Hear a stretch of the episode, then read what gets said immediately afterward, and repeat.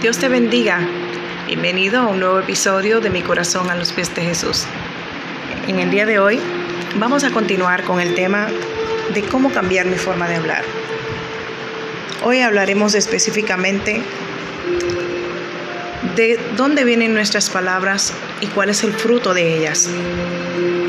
En el libro de Génesis capítulo 1, la palabra de Dios nos enseña que todo lo que existe fue creado por la palabra de Dios.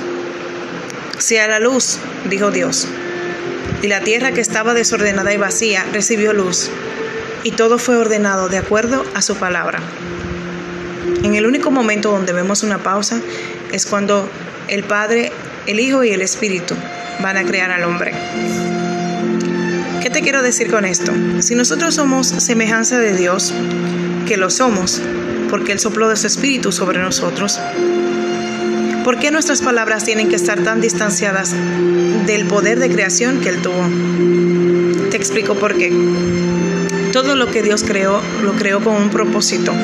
Y el propósito es de que sirviera a Dios para ser glorificado.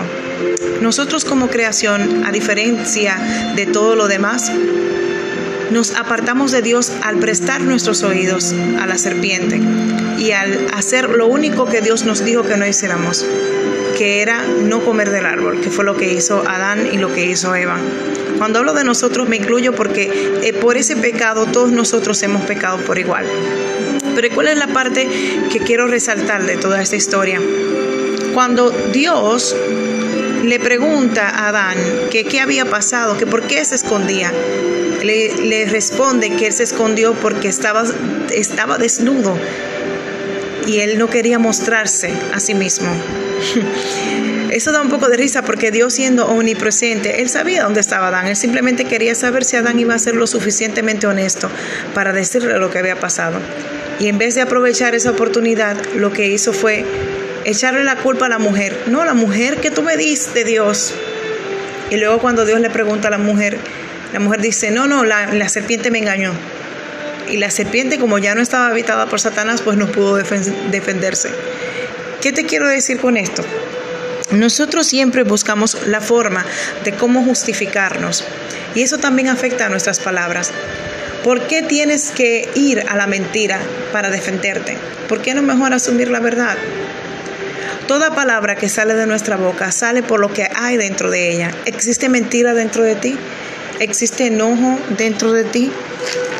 Quiero decirte que en el libro de Proverbios capítulo 6, 16 al 19, la palabra de Dios dice, seis cosas aborrece Jehová y aún siete abomina su alma, los ojos altivos, la lengua mentirosa, las manos derramadoras de sangre inocente, el corazón que maquina pensamientos inicuos, los pies presurosos para correr hacia el mal, el testigo falso que habla mentiras y el que siembra discordia entre hermanos.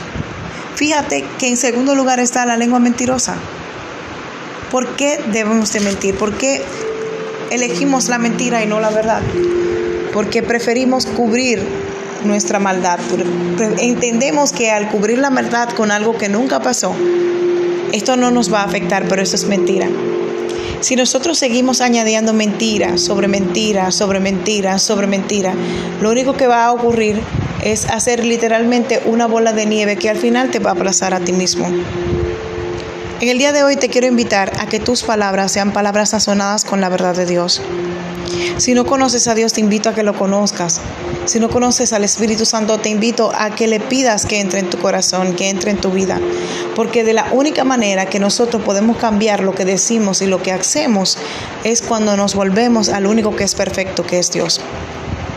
Si tú ves que en tu casa hay un ambiente pesado porque cada quien está enojado, todo el mundo habla de una forma eh, no apacible y no llena de paz, es porque necesitas al Espíritu Santo de Dios. Te invito el día de hoy a que le pidas al Señor con esta oración, Señor Jesús, te invito a que entres en mi vida.